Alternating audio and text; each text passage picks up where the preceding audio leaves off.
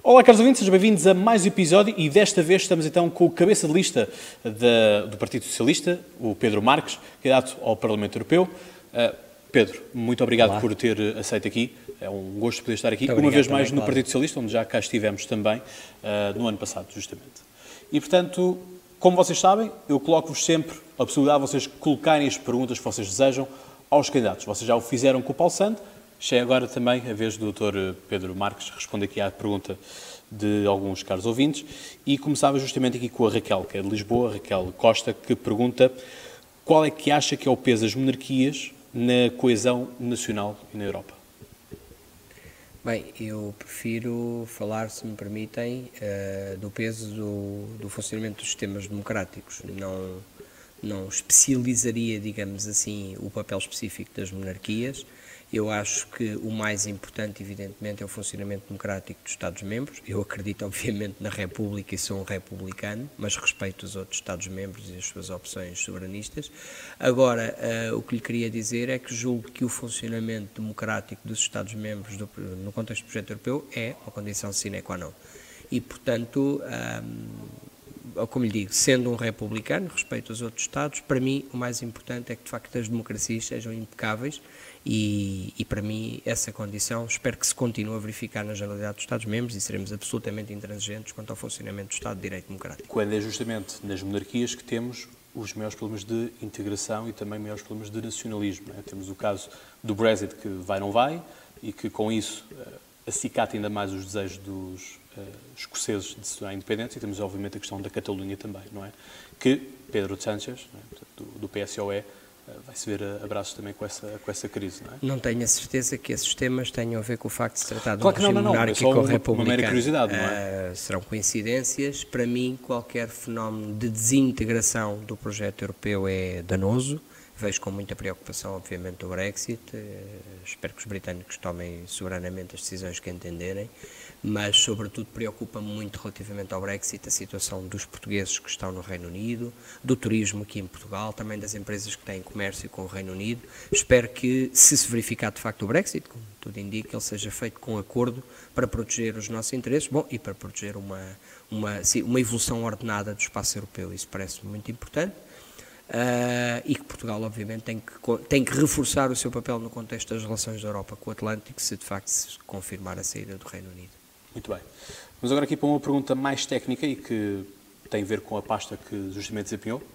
Uh, e a pergunta é do João. O João que. João, um grande abraço para ti. Somos colegas, ele é o podcaster uh, no podcast uh, Bandeira Amarela, portanto, um podcast destinado ao desporto motorizado, em que ele diz Pergunta que estratégia é que o Governo pensa adotar para travar as emissões de CO2 e atingir a meta da União Europeia, quando em Portugal os carros são dos mais caros da Europa, os salários são dos mais baixos e ainda temos que levar com impostos ilegais aos olhos da União Europeia, tal como o ISV. E se quiseres continuar este desabafo, pergunta também como é que pagas impostos de importação de veículos dentro da União Europeia, quando um dos princípios básicos é a livre circulação. Eu julgo que a questão da descarbonização da nossa sociedade e da Europa como um todo é um objetivo absolutamente essencial. A Europa tem sido liderante na questão do combate às alterações climáticas e parece-me que hum, há aqui pelo menos duas áreas absolutamente críticas que devemos, que devemos eh, acentuar e priorizar. A questão das energias renováveis. A Europa tem, obviamente, uma dependência energética externa importante por isso temos que fazer uma aposta brutal nas energias renováveis. Obviamente a eólica ainda tem um potencial de desenvolvimento grande noutros países, nós já somos liderantes nas eólicas, mas há uma questão muito crítica que é a questão do solar. E depois há, e aí há um desenvolvimento até muito grande a fazer no nosso país. Depois há o tema das interligações no espaço europeu que permitirão ter que a tal união energética que ambicionamos torne muito mais eficiente o aproveitamento dessas energias renováveis e também estamos ainda muito longe de aí chegar. Depois há o tema dos transportes, absolutamente crítico, é no fundo o tema que é colocado pelo, pelo outro podcaster, um, o João, o João uh, que é esta ideia de que as emissões uh, de CO2 decorrentes da mobilidade e da questão dos transportes são cerca de um quarto do total das emissões. E, portanto, sem enfrentar este tema da mobilidade, nós não conseguiremos fazer diferença na questão da descarbonização. nesse sentido, eu julgo que nós Podemos fazer muito mais do lado da promoção do transporte público, portanto, evidentemente é preciso alterar o paradigma do transporte individual e fazer uma promoção muito mais efetiva do transporte público, para além das questões da mobilidade suave e tudo mais, mas na questão do transporte público é absolutamente essencial dar seguimento à medida que já adotámos, que permitiu reduzir brutalmente o preço dos passos sociais. Uh, nas duas áreas metropolitanas, a redução, o, o, aumento de pessoas a utilizar passos sociais foi superior a 20%, é muito significativo. Estamos a falar de milhares e milhares e milhares de pessoas a mais a comprar passos e a utilizar por isso o transporte público e por isso temos, obviamente, também que reforçar a qualidade da oferta de transporte público, já começámos esse caminho, nos metros, na Carris, já uh, lançámos concursos para aquisição de comboios, para aquisição de navios para a Transtejo, são vários exemplos uh, de como temos que continuar um caminho de aposta no transporte público para promover a descarbonização. E isso faz-se combatendo, digamos assim, ou uh, desincentivando a utilização do transporte individual, claramente. A questão ainda do, do imposto que se paga quando, quando não se devia pagar aquilo que é a livre circulação de bens. Sim, a livre circulação tem a ver com a circulação entre nós. Uh, depois, a questão da maneira como a tributação é diferente entre Estados-membros é um tema que está a ser discutido a nível europeu de um modo mais global, não especificamente sobre a tributação de veículos. Uh, está-se a discutir, obviamente, uh, primeiro o combate à fraude numa série de áreas a nível fiscal, depois, globalmente e a longo prazo, provavelmente a harmonização de bases fiscais há de haver caminho para fazer em algumas dessas matérias que foram referidas, mas eu preferia acentuar muito mais a importância da questão da promoção da descarbonização através da utilização do transporte público. Portanto, algo que o Governo tem estado a fazer isso, tem sido muito a campanha também do próprio Partido Socialista para essas eleições europeias. Aliás, está mesmo no reverso do, do catálogo, uh, por assim dizer, que é justamente aplicar aquilo que é feito em Portugal na Europa e continuar as boas práticas Portugal na Europa. Isto citando mais ou menos o que vocês uh, colocam. Depois há aqui outro caro ouvinte, que é o Pedro Morim, também de Lisboa, que diz qual é o motivo dos fundos comunitários não serem aplicados a 100% para os projetos que lhes são destinados, tal como, por exemplo, foi apenas aplicado 8% na ferrovia.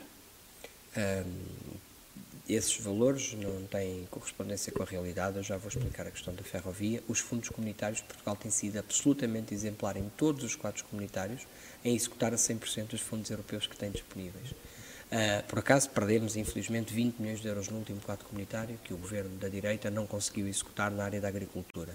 Mas, tirando isso, nós temos executado a 100% dos fundos, sem perdas de fundos, e neste quadro comunitário estamos largamente acima da média europeia em termos de taxas de execução dos fundos. Uh, e vamos, obviamente, executar todo o quadro comunitário. A questão da ferrovia corresponde a uma realidade pesada que nós recebemos. A ferrovia estava a ser destruída no governo anterior para ser privatizada, em particular a empresa de manutenção ferroviária, que o governo anterior tentou mesmo privatizar, a MF.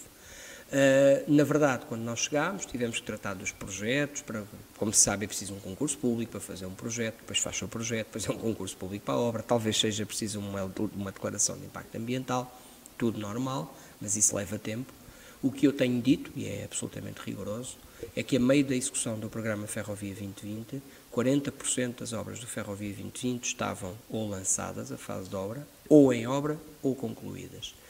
Se podia estar mais feito e mais, mais depressa, é o objetivo sempre de todos pela situação que encontrei na ferrovia, pela falta de projetos para poder lançar concursos de obra. De facto, não foi possível andar mais depressa, mas julgo que a meio do projeto estar com 40% em fase de obra, com obras lançadas em obra ou concluídas, parece-me um ritmo razoável de execução, que agora tem toda a obrigação de ser eh, concluído nos próximos anos. Muito bem. Vamos aqui às últimas três perguntas, que é colocada por uma só pessoa, também o Diogo, que é justamente também podcaster no mesmo bandeira amarela, portanto, pessoas que são ligadas justamente ao, ao desporto motorizado, portanto, esta questão toda de que seja relacionado com os transportes é algo que lhes, uh, lhes é, é, caro. E, obviamente, sendo eles também de Vila Nova Famalicão, uh, enfim, estão na periferia daquilo que poderemos chamar o Grande Porto, mas ainda assim não estão naquilo que é o, o verdadeiro Porto, por assim dizer. Então, a primeira pergunta que ele lança é: os impostos diretos sobre os combustíveis representam em Portugal cerca de 7% da receita do Estado. Os dados que encontrei são de 2017, mas dado que os impostos aumentaram no último ano, não espero uma diminuição. De acordo com os mesmos dados, na Alemanha, França e Finlândia, esse valor representa cerca de 3%. E no outro extremo temos Bulgária, Roménia, Croácia e Eslovénia, com valores na ordem dos 10, 11%. Tendo em conta estes números e a facilidade com que se aumenta um destes impostos, quando é necessário aumentar a receita, há realmente interesse dos países europeus em acabar com os veículos movidos a combustíveis fósseis? Como tencionam repor este valor caso ocorra uma eletrificação em massa do parque automóvel? São muitas perguntas juntas. Obviamente que há interesse em eletrificar progressivamente o parque automóvel, isso está a acontecer gradualmente, com incentivos financeiros positivos para a aquisição de automóveis elétricos. Um, a tributação que existe relativamente aos combustíveis, ela, uh, digamos, faz parte de facto das receitas do Estado, tem um peso relevante nas receitas do Estado. Se ela fosse abatida de um momento para o outro, reduzida de forma significativa, algum imposto teria que aumentar ou alguma despesa social tinha que ser cortada e, portanto, de facto, nós temos um mix de impostos que, um, mais uma vez, acaba por estar a favorecer a utilização do transporte público e não a favorecer a utilização do transporte individual. Um, e, e, como alguns, alguns partidos têm defendido essa ideia de baixar, nomeadamente, portanto, o imposto sobre os combustíveis. Mas nós temos perguntado sempre, mas que aumentamos o IRS, uh, aumentamos o IVA, qual é o imposto que se aumenta para compensar esse efeito?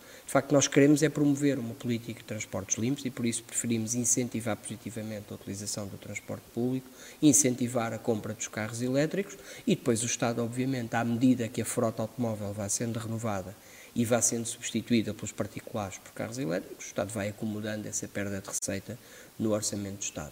Não nos faria, de facto, sentido, neste momento, estar a incentivar positivamente a aquisição de viaturas movidas a combustíveis fósseis. Isso é que já seria muito pouco próprio deste tempo em que estamos a lutar é pela descarbonização. E vamos agora, aquilo tem, lança mais duas, peço que mesmo que responda isto o mais rapidamente possível, para podermos passar justamente aqui à, à, nossa conversa propriamente dita. A segunda pergunta é, Portugal é um país periférico e, como vimos acima, a carga fiscal no combustível representa um peso grande para todos. Adicionalmente, a, ferra, a rede ferroviária é quase inexistente ou extremamente limitada fora do eixo Braga, Porto, Lisboa, Faro. Com isto em mente, sabendo que o custo das locações internas é altíssimo e dependente quase em exclusivo do transporte rodoviário e que agrava o custo da periferia de Portugal face à Europa, como é que tenciona reduzir o custo dessa periferia, sabendo que outros países mais competitivos na Europa têm melhores redes ferroviárias a unir os principais polos industriais, bem como têm o custo de deslocação interna muito inferior ao nosso? Promovendo boas zonas logísticas, como aquela que está agora precisamente a acontecer em Famalicão, a maior zona logística da Península Ibérica está a acontecer agora na zona de Famalicão, promovendo obras para reforçar a competitividade dos nossos portos, para que o transporte marítimo seja, que é muito competitivo, possa ser potenciado e promovendo exatamente as ligações ferroviárias entre os nossos portos e as nossas ligações ferroviárias internacionais. É exatamente o que estamos a fazer com o Ferrovia 2020, quer na ligação da linha do Minho, passa exatamente por Famalicão à Galiza, quer, por exemplo, com a ligação da linha da Beira Alta a Salamanca, quer com a ligação que vai de Elvas a Badajoz, que é a ligação do Porto de Sinos, do Porto de Setúbal e do Porto de Lisboa a Madrid. É exatamente para potenciar as ligações ferroviárias internacionais que nós estamos a trabalhar no âmbito do Ferrovia 2020. E a nível, de, e a nível das ligações nacionais?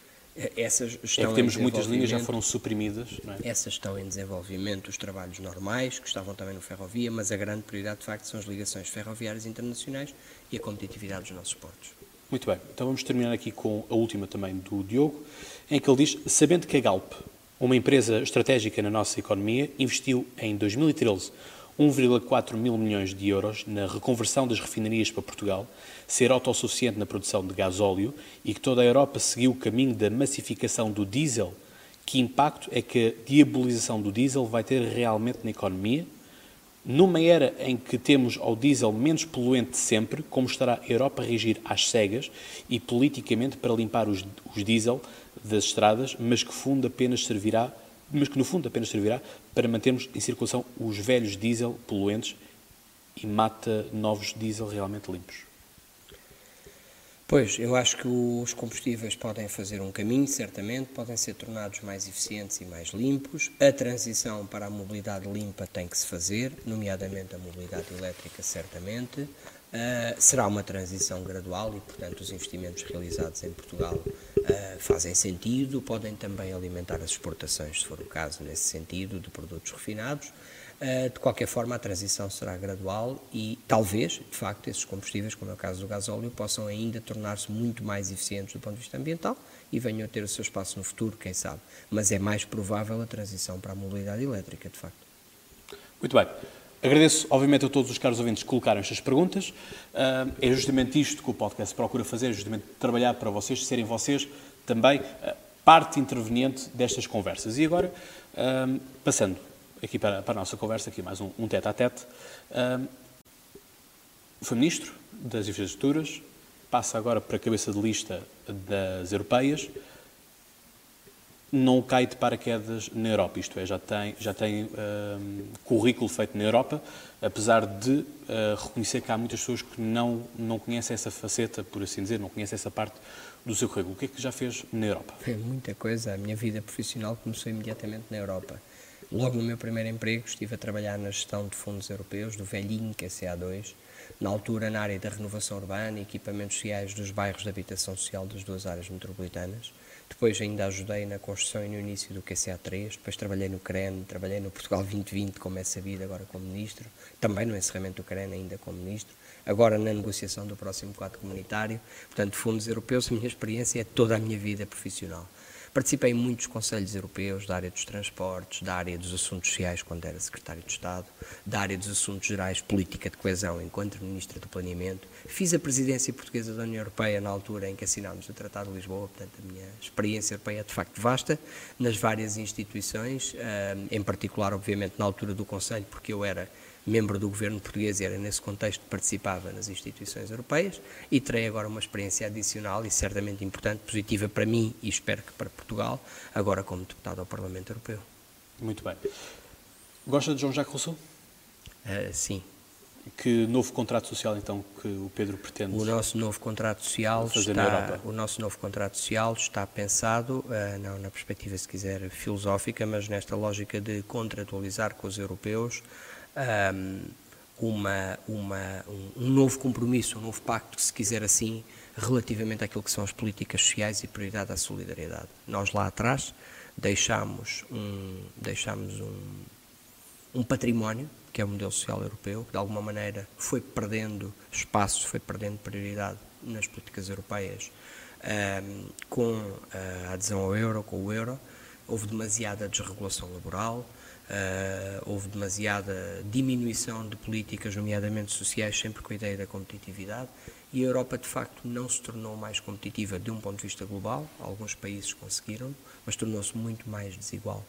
Este novo contrato social pretende ser uma nova, um novo pacto entre as instituições europeias e as classes médias europeias para que, para que a Europa entregue resultados às pessoas, finalmente. E por isso é que é a prioridade ao investimento, a prioridade às políticas sociais, a prioridade à inovação, são ideias fundamentais deste contrato social, o novo orçamento da zona euro, tudo isto com a ambição de voltar a entregar resultados às pessoas, como fizemos aqui em Portugal, quando reduzimos o desemprego para metade, quando reduzimos a pobreza para o valor mais baixo de sempre e sempre com as contas em ordem. Nem esta crise orçamental, esta irresponsabilidade orçamental da direita colocará em causa esta, esta, este desígnio, porque o governo português obviamente não o permitiu e o Primeiro-Ministro não o permitiu certamente. Portanto, isto, uma das perguntas que vou colocar a todos eh, aqueles que sentarem justamente aqui na cadeira do podcast, é esta, esta questão, obviamente, de que Europa é que nós queremos. Queremos uma Europa unionista ou uma Europa federalista? Tradicionalmente, o Partido Socialista coloca-se como federalista e justamente esta linha de pensamento de fazer num, num Estado-membro, trazer para a Europa, levar, trazer da Europa para um Estado-membro, representa justamente isso. Portanto, que pernas é que eh, a Europa tem, e neste caso os socialistas têm, por Europa que nós olhamos, em que os socialistas estão basicamente uh, destinados apenas ao sul da Europa, é? e falamos de Portugal, falamos da Espanha, a Itália, enfim, Matteo Renzi uh, apenas conseguiu ganhar ali na zona de Florença, onde ele é. Uh, na Grécia temos o caso do, do Siriza, que quer pertencer à, à Internacional Socialista, portanto, tirando de lá o PASOK. Portanto, que, que, sonho, que possibilidade é que existe este sonho europeu de uma Europa uh, federalista? Bem, eu não estou convencido que só haja federalistas entre os socialistas europeus. Há gente que quer o progresso da Europa em várias famílias políticas. Já agora há dois partidos da nossa família política, da minha família política, dos socialistas europeus, que ganharam recentemente eleições na Escandinávia também. Mas, uh, para mim, o mais importante não é a questão do, do labeling, não é ser federalista. O que me interessa a mim é acreditar numa Europa que avança e não numa Europa que recua mesmo que isso signifique não avançar para uns Estados Unidos da Europa, para uma Europa como nação, eh, digamos, em que a votação no Conselho passa a ser toda por maioria, desta haver a votação comunitária, etc. Portanto, de facto, não, não tenho a certeza que no tempo em que estamos e à saída da crise em que estamos, que tínhamos que estar só a falar de federalismo ou nada. Não. Temos que falar de um avanço do projeto europeu, mesmo que isso tenha que ser feito por, se quiser, por clubes. Uh, Schengen é um clube, o euro é outro clube, a cooperação estruturada para a defesa é outro clube. Portanto, nós podemos ir avançando conforme a vontade dos Estados de avançarem em determinadas áreas e de aprofundar a integração europeia e, nesse sentido, acho que o projeto europeu continua a ser e é de longe a melhor resposta às necessidades nacionais, porque sozinhos seríamos demasiado pequenos para a nossa ambição de crescimento e desenvolvimento, e é na Europa, de facto, na Europa solidária, que me revejo e nesse aprofundamento do projeto europeu.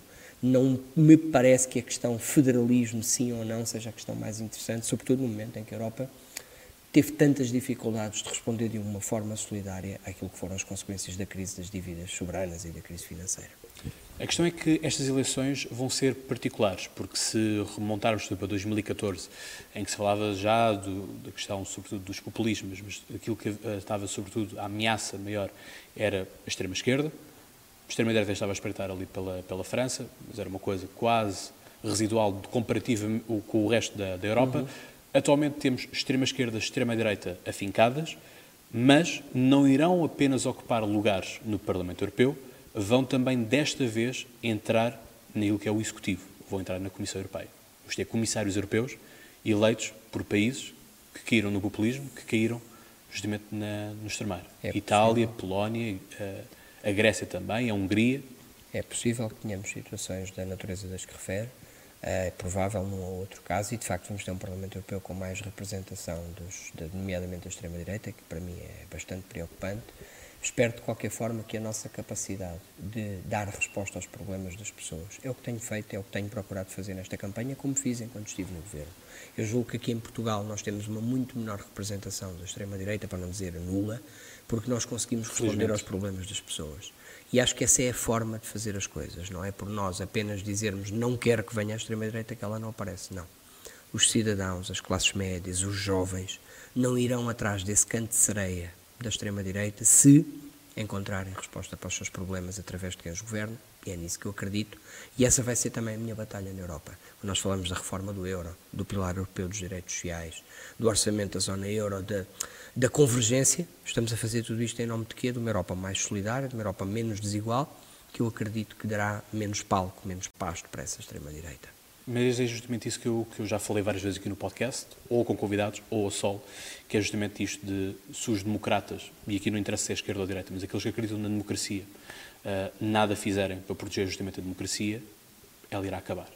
Isso é clarinho. Acho que estamos longe do fim da democracia, essas ideias do fim da história, do fim da democracia já foram muitas vezes testadas e de facto a democracia é de facto o melhor dos regimes, mas há muitos riscos evidentemente mas para é o nosso projeto, em particular para o projeto europeu e temos que os enfrentar como democratas, eh, como lhe digo, sobretudo resolvendo e melhorando a vida das pessoas, esse é o elemento fundamental. Tendo em conta que este podcast, o público, 80% é pessoal dos 18 aos 24 anos, que política para a juventude é que vamos aplicar, por assim dizer? Portanto, o que é que se propõe a dizer aos jovens que nos estão a ouvir uhum. neste momento? Uh, que políticas é que vão avançar, tendo em conta que o Parlamento Europeu é envelhecido, uh, no sentido temos muitas pessoas quase a final de carreira que vão para, para o Parlamento Europeu, muitas pessoas com 60 anos, 70 anos, 50 anos, que lá chegam. Como é que nós podemos contrariar sobretudo quando apelamos aqui ao voto, e o podcast está a desenvolver justamente uma campanha de apelo ao voto nacional, uh, sobretudo porque apenas 19% dos jovens portugueses é que votam nas eleições europeias. Nos outros países a margem também não anda muito diferente daqui.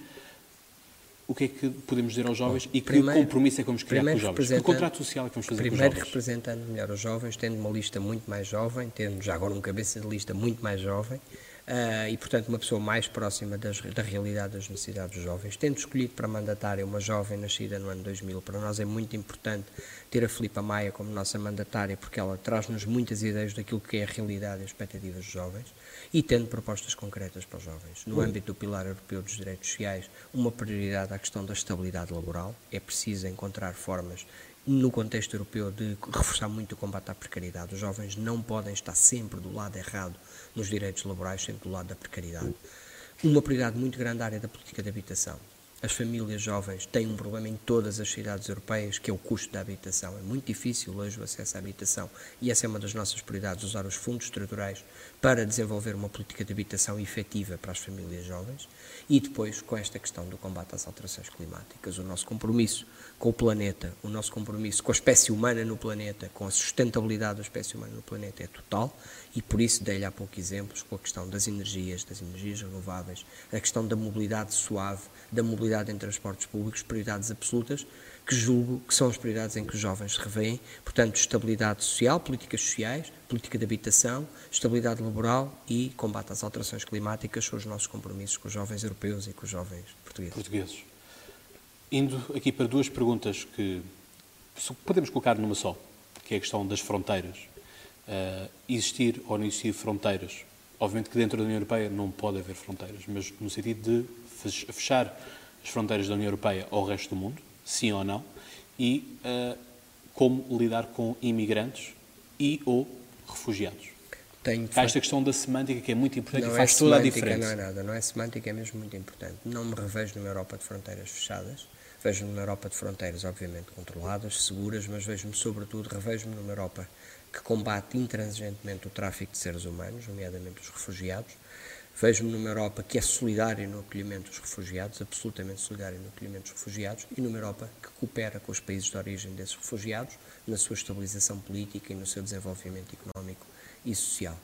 Relativamente aos migrantes, é uma realidade, a Europa está a envelhecer, a Europa vai precisar de mais mão de obra e por isso uma política equilibrada de acolhimento dos migrantes uh, económicos, digamos assim, vai ser necessária e deve ser desenvolvida por todos os Estados-membros uh, no sentido exatamente do desenvolvimento do nosso continente. Mas de facto a diferença entre os refugiados e os migrantes é muito grande e um, entristece-me um pouco ver que o candidato da direita à Comissão Europeia, o Manfred Weber, que que é o homem, ao fim e ao cabo, para quem as pessoas estarão a votar quando votarem no PSD e no CDS, não tem uma palavra sobre refugiados no seu programa. Tem, aliás, um programa bastante securitário, que é um programa em que, de facto, a esquerda europeia não se revê. E qual é, é a alternativa da esquerda europeia? É aquela que, esta, esta crise, é aquela crise. que lhe acabei de referir. Acolhimento solidário dos refugiados, cooperação com os países de origem e combate intransigente ao tráfico de seres humanos no Mediterrâneo. Se nós conseguimos fazer isto, em primeiro lugar, já não estamos na situação de 2015, ela já mudou muito. Mas, de qualquer modo, uh, temos que tratar com dignidade de cada pessoa que nos procura por razões políticas, por razões de perseguição no seu país e temos que ser solidários no acolhimento desses refugiados, de certeza absoluta. Essa é a nossa visão. As perguntas mais difíceis, que devem ser deixadas sempre ao final, que expectativas é que tem a nível do resultado do PS nestas eleições? Ganhar as eleições de forma clara. Temos todas as razões para isso. Temos muito bons resultados aqui em Portugal. As pessoas fazem sempre uma avaliação da situação nacional nestas eleições. Mas, de qualquer modo, neste nestas caso, em particular. nestas em particular faz sentido porque o que nós queremos defender para a Europa é o modelo que implementámos aqui em Portugal. Portanto, nesse sentido, estou muito à vontade para pedir a confiança das pessoas no que fizemos aqui, enquanto eu também estive no Governo, e no modelo que estamos a propor para a Europa, que é este novo contrato social que implementámos aqui em Portugal. Portanto, uma vitória clara é aquilo que espero. Quantos mandatos? Não, não faço esse tipo de aritméticas, não fiz vez nenhuma, não é isso que me é particularmente interessante, isso fica para os analistas políticos. Muito bem, sendo eu analista político, deixo aqui o resultado, tal como deixei que os outros uh, convidados que também estiveram aí, contrariando alguns, dando razão a outros, mas no meu caso não espero mais do que nove lugares, com sorte, para o Partido Socialista, nestas eleições. É a sua análise, E eu, regra geral, até, até ao momento não falhei nenhum, nenhum resultado das eleições, se enganar cá estaremos cá também, não é? Claro, para, para, fazer o confronto, porque a democracia é justamente isso, é o não, confronto das, das ideias. Fica o seu papel de analista político, o meu cabe-me ganhar as eleições em nome de um projeto em que acredito muito e que acho que é o melhor projeto para a Europa, de facto. Claro que sim, portanto lá está, o podcast aqui não está justamente para, eh, enfim, favorecer ou deixar de favorecer quem quer que seja, faz a análise uh, fria que, que, deve ser feita, não é? Quanto, quanto análise nessa, nessa parte. Deixava-lhe agora que mensagem final tem para os caros ouvintes no, no cômodo geral da. Sim, aos ouvintes do podcast quero sobretudo apelar a que votem. Votem pela Europa, votem por uma Europa solidária, uma Europa de avanço e não de retrocessos. Quem achar que a Europa não está bem como esteve na resposta à crise financeira, quem não estiver de acordo com aqueles que pediram sanções contra Portugal na força máxima, que no fundo é o candidato do PSD e do CDS à Comissão Europeia, de facto, e quem acredita na Europa, e eu, eu acho que os jovens portugueses acreditam na Europa e os portugueses acreditam em geral na Europa, tem que votar no Partido Socialista, que é o maior partido português e é certamente o mais europeísta dos partidos portugueses. Muito obrigado pelo convite. Pedro Marcos, muito obrigado. obrigado. Foi um gosto estar aqui a falar consigo, eh, assim como é um gosto estar a falar com toda a gente. E, caros ouvintes, obrigado por estarem desse lado, subscrevam, partilhem, eh, coloquem também as vossas questões já posteriori. E, portanto, caros ouvintes, como eu digo, e vocês sabem de cor, até lá tenham boas conversas, mas já agora, votem nas eleições europeias.